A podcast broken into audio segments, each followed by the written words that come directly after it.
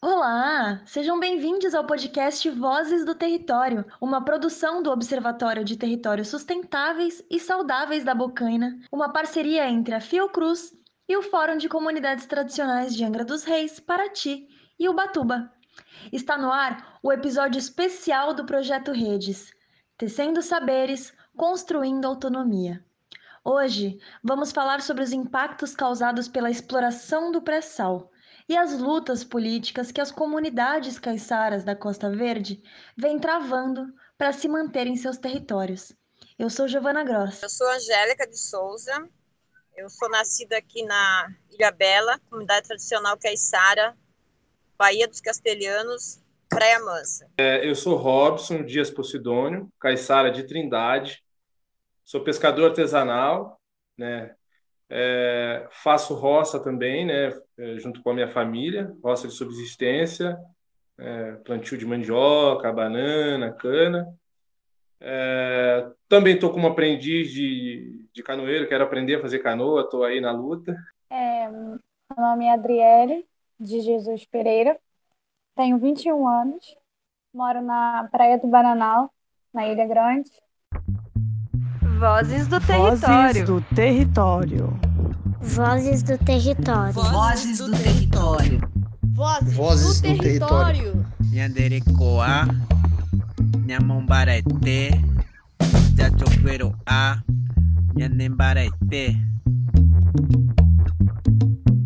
O mar para mim é como se fosse a minha casa, né?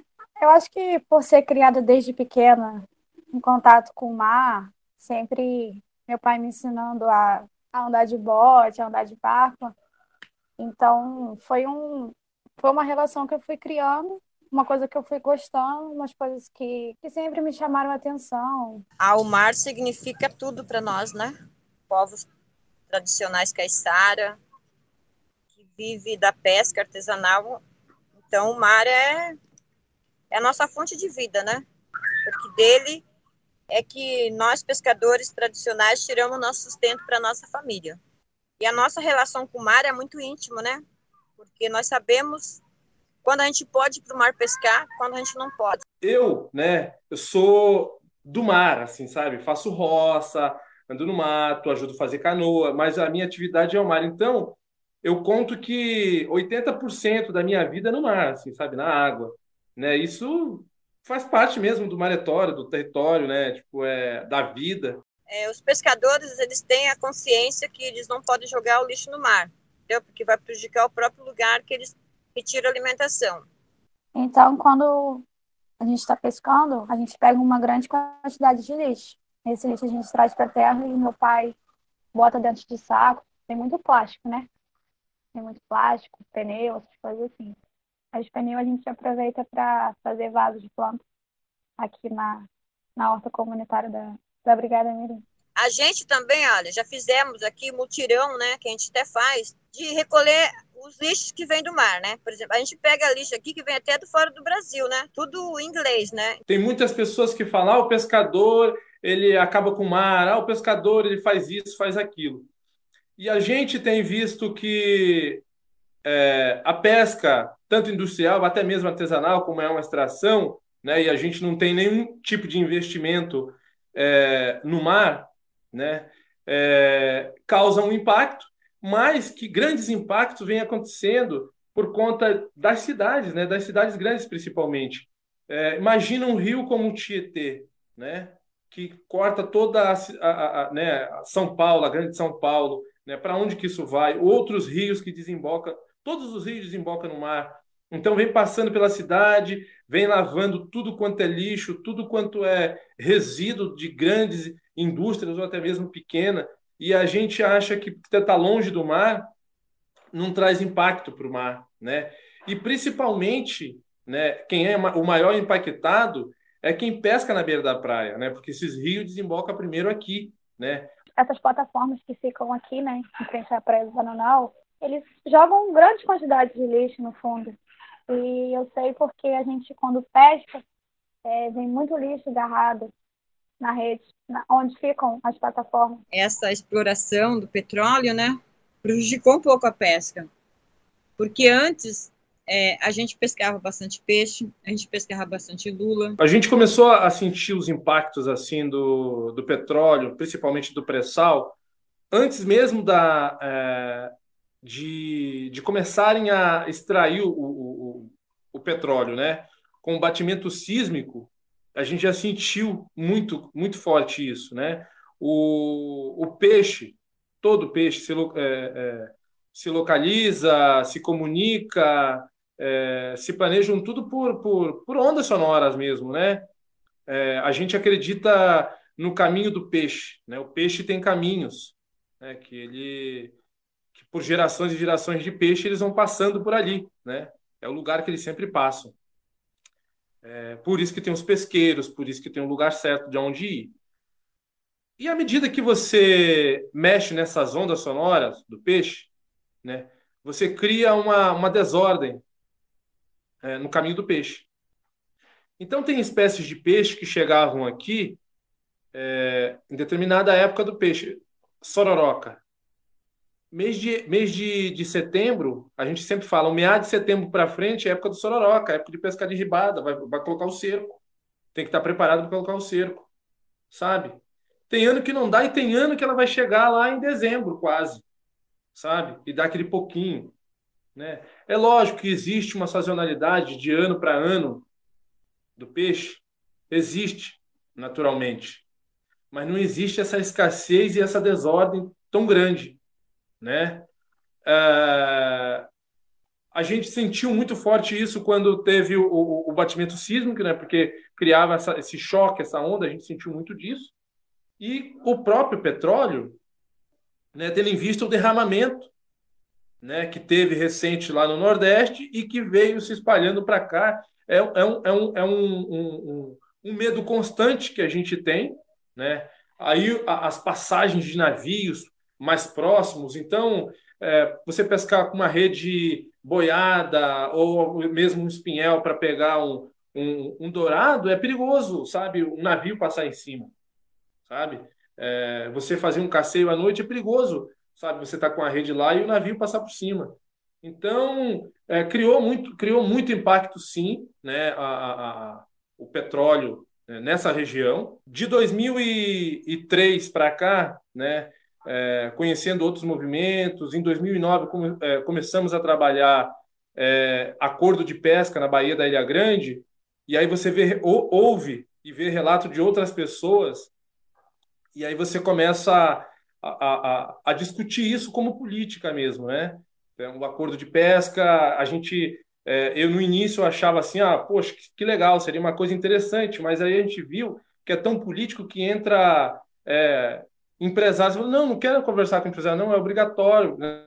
Porque tem um empresário é, é, é, do petróleo, tem um empresário do, sei lá, da pesca industrial, tem um empresário da, da casa, tem, enfim, e, e torna-se política mesmo, né? É, e a política que a gente mais defende hoje no Maretório é exatamente a demarcação né, do, da, da área é, da pesca artesanal, né, porque ela, ela é influenciada não só pela pesca industrial, né, que é, no, no, nosso entendimento deve existir um, um, um, um regramento né, onde cada um pode ir pescar, mas também a, a, a, próprio é, crescimento né, desordenado da, assim, de vila, né, essa expansão. Ah, vende terra, ah, é, é, condomínio, ah, é, é mega mansão. Então, é, a ideia né, hoje é de criação de, de território mesmo, território marinho, né, onde a gente possa ter um pouco mais de liberdade para pescar mas isso não, não é só isso o, o, o, problema, né? O problema também é as grandes cidades, né? Com as indústrias, a, a, a plantação com muito agrotóxico, tudo isso vai para o lençol freático, vem para os rios, né? Cai no mar. A pesca artesanal, ela vem sofrendo muito impacto, né? Nas leis que estão sendo criadas, que está atingindo e diretamente o pescador tradicional, né? Que é uma pesca de pequeno impacto, é, os cercos flutuantes também acabam sofrendo, né? Grande impacto. Aqui em Castelhanos, na Baía de Castelhanos, a gente tem uma área protegida pela Lei de Gerenciamento Costeiro, que foi criada em 2004. Então, essa área é proibido qualquer tipo de arrasto e, e também é, só pode ter pesca artesanal, né? E com isso, é, vai faltando os peixes, né? Porque o peixe, eles vão. Tem época que não dá peixe no cerco, tem época que dá. Ah, é muito difícil, porque às vezes a gente tenta. Meu pai, por exemplo, ele tem a licença, né? E é difícil para deixar ela atualizada, porque às vezes a gente vai na secretaria, ou não está funcionando por conta da pandemia, aí jogam a gente para um lado, jogam para o outro. Na verdade, essas leis existem, mas elas não são cumpridas, né? Eles não. É a gente por, por a gente mesmo. Os pescadores são pessoas muito receptivas, né? Te recebem bem. Mas para ir num órgão, ele precisa de alguém que, que o ajude, né? Porque tem aquela burocracia, entendeu? Um tipo de rede usado no norte do país é completamente diferente do tipo de rede usado no centro do país ou até mesmo no sul, mas de forma parecida que é a rede. Eles devem ter rede de fundo que eles usam para uma coisa, porque lá tem a espécie de peixe tal. Aqui não, lá é na boca do rio com a maré X, aqui não. Então cada lugar tem a sua especialidade, né? E as pessoas colocam tudo no mesmo saco. Isso faz com que vão migrando as pessoas, né, do seu tanto das suas atividades tradicionais, quanto do que sabe fazer, quanto do seu lugar de origem. Que quando a pesca está parada, por exemplo, eles não fazem nada para manter a, o camarão no defesa.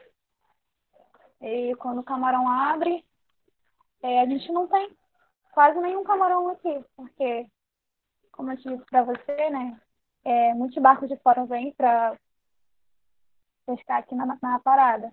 Então, eles acabam que não fazem nada. Não tem ninguém que fiscaliza isso, né? A gente até tem, mas as pessoas não, não se preocupam muito com a ilha. Só quando o assunto é envolvido a turismo e dinheiro, eles se preocupam um pouco nessa questão. Então, à medida que você é, é, é, é vê a diminuição do pescado, você começa a fazer referências, né? O que está causando isso, né? E aí você começa a ver né, os espaços é, de onde você colocava a rede em tal lugar, é, vir, sei lá, virou um, um pier de uma da especulação imobiliária da casa é, as praias onde você espiava a tainha e que tinha que ser escuro sem barulho, hoje tem uma casa de bacana com luz, refletor, ou até mesmo a própria luz da vila que chegou e, e, e, e impossibilita isso. Então você vai criando essas, né, esse, é, é, esses apontamentos também de coisas que vão acontecendo e você, ao longo disso, vai entrando na luta, vendo que outras pessoas estão sofrendo é, é, é a, a, os mesmos impactos, né, os mangues virando é, marinas. Uma atividade que deveria ser reconhecida mundialmente como uma pesca artesanal, entendeu? Que hoje não é, né? Porque tem que ter é, lei para poder pescar com a rede boiada, o cerco flutuante, a pessoa tem que ter o nome cadastrado na APA Marinha, tem que ter o, o lugar do cerco mapeado, mas não se pode plantar, não se pode pescar, não se pode pescar desse jeito, não se pode aquilo, não tem incentivo para isso, não pode isso. E as pessoas com poder aquisitivo menor, né, ficam presas, ficam a ver navios, não conseguem sair, né? E aí você vê, né, a monocultura crescendo, a devastação do nosso país para plantar soja, para plantar, para criar gado, né? E aí está esse preço para nós, né? Tudo avaliado em dólar. É, o próprio mar, né? Do jeito que está, que a gente está vendo a diminuição do pescado, mas a aparelhagem dos barcos industriais, o tamanho dos barcos industriais estão aumentando e não existe nenhuma política específica para criar ordenamento para isso. Né? Ah, tem a, o defeso da sardinha, uma espécie, sabe? Mas não tem cota. Ah, a da tainha tem cota, mas não tem ordenamento. Então, assim, precisa se investir muito ainda, né?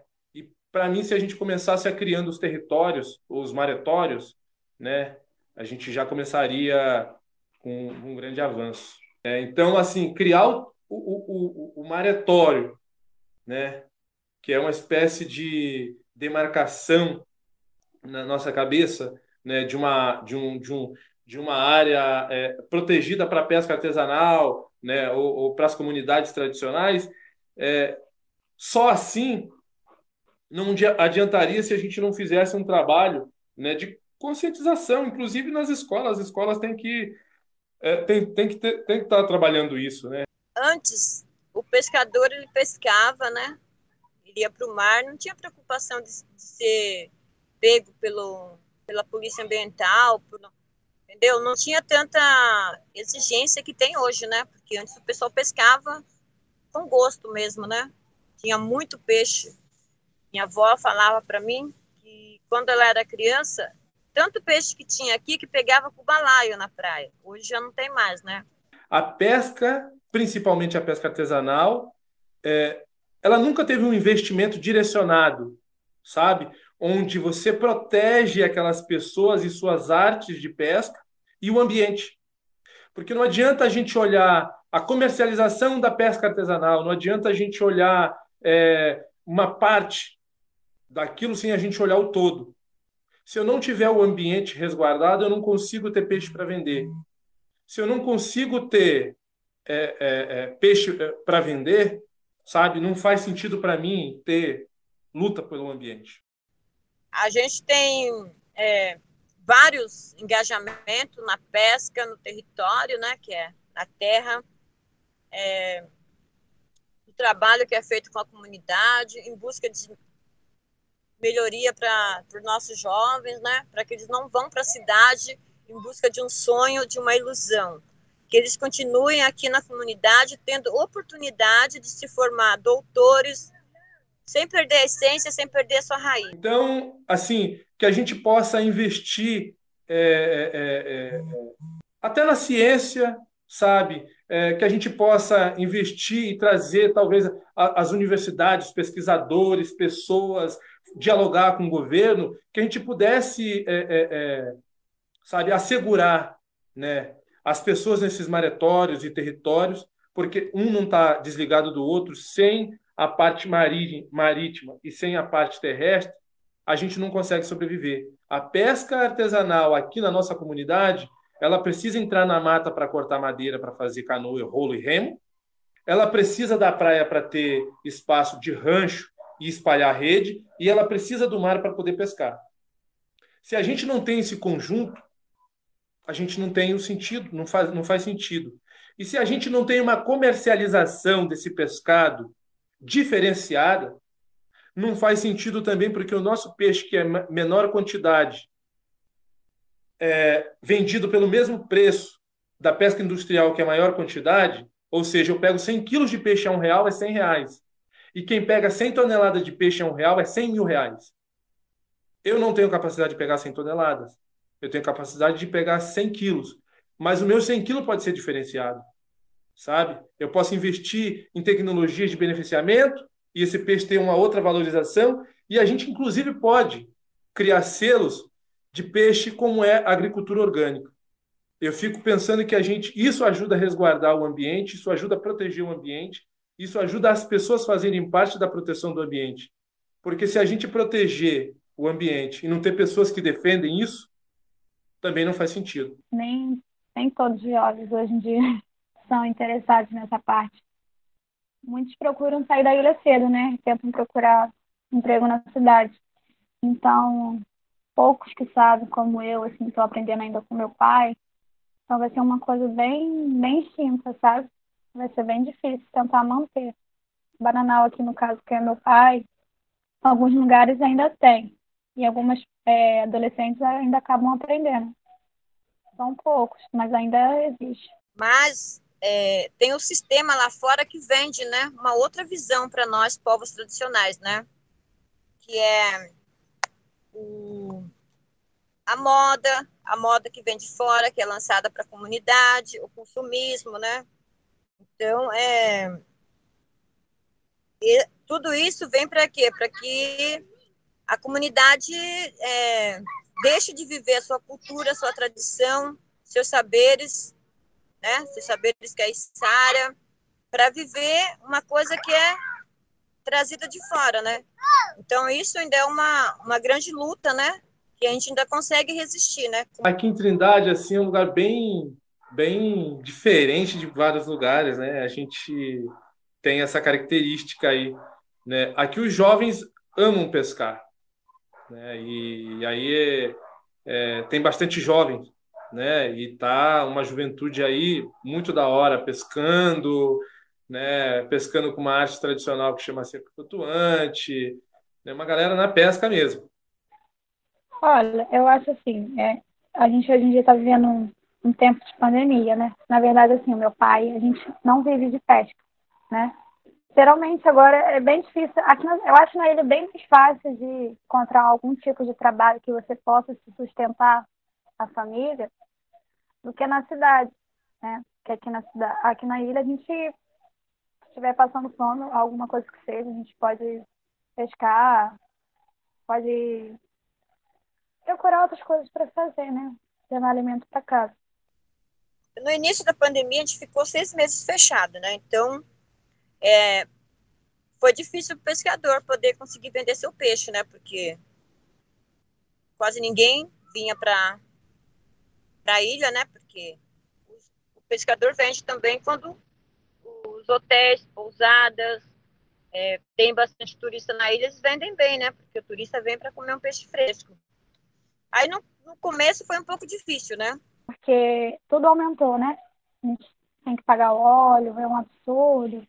E às vezes a gente não pode vender um preço muito caro, porque o morador também compra. Então a gente tem que ser um preço mais acessível, que possa ajudar as pessoas da comunidade e que possa também ajudar a gente. Mas daí depois é, parou tudo aqui na ilha de funcionar, menos a pesca. Mas mesmo assim, o pessoal incentivou na pesca, pegou firme mesmo, todo mundo voltou a pescar, assim, ó. Foi muito bom, né? Porque os alunos, adolescentes que estavam em aula, cancelou as aulas, não tinha aula, todo mundo foi para o mar. E aí deu aquela pegada, assim, foi muito bonito de ver, né? Todos os pescadores, todo mundo indo para o mar, é, todo mundo muito legal. Daí foi, nossa, essa pandemia teve um lado negativo, mas teve um lado bom povo voltou à prática da pesca artesanal. E daí tá todo mundo no gosto, né? As crianças vão viram um motor de canoa, saem na sua canoa motor, outros saem em canoa remo, outros usam lanchinha de motor de popa. Então a pesca ainda continua sendo bom, né? O que não é bom é as leis que estão cada vez pressionando mais o pescador, né? Para que ele não possa pescar. Eu, como uma mulher caiçara, acredito que vale a pena lutar pelo nosso território, pela pesca, pelo, pelo território, seja o lugar que a gente nasceu, o lugar que a gente ocupa. Vale, vale a pena lutar, porque por mais que a nossa cultura ela hoje é massacrada, né? Nós temos um governo que não apoia os povos tradicionais e cada dia ele está tirando o direito do indígena, ele está tirando o meu direito, tirando o direito do quilombola. Então, vale a pena lutar, porque sem lutas não há conquista. E é isso. Eu acho assim que nosso povo caiçara ainda está forte. Temos muitos caiçara aí que estão na luta, né? E sempre surgindo mais.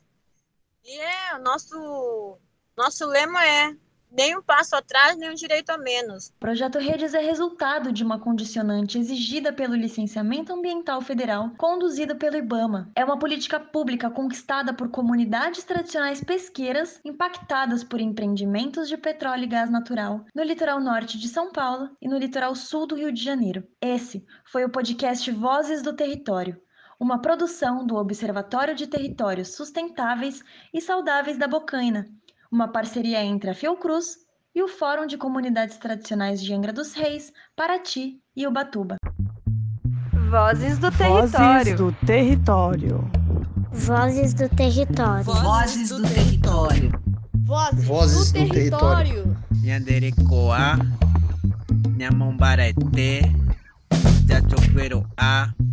やんいって。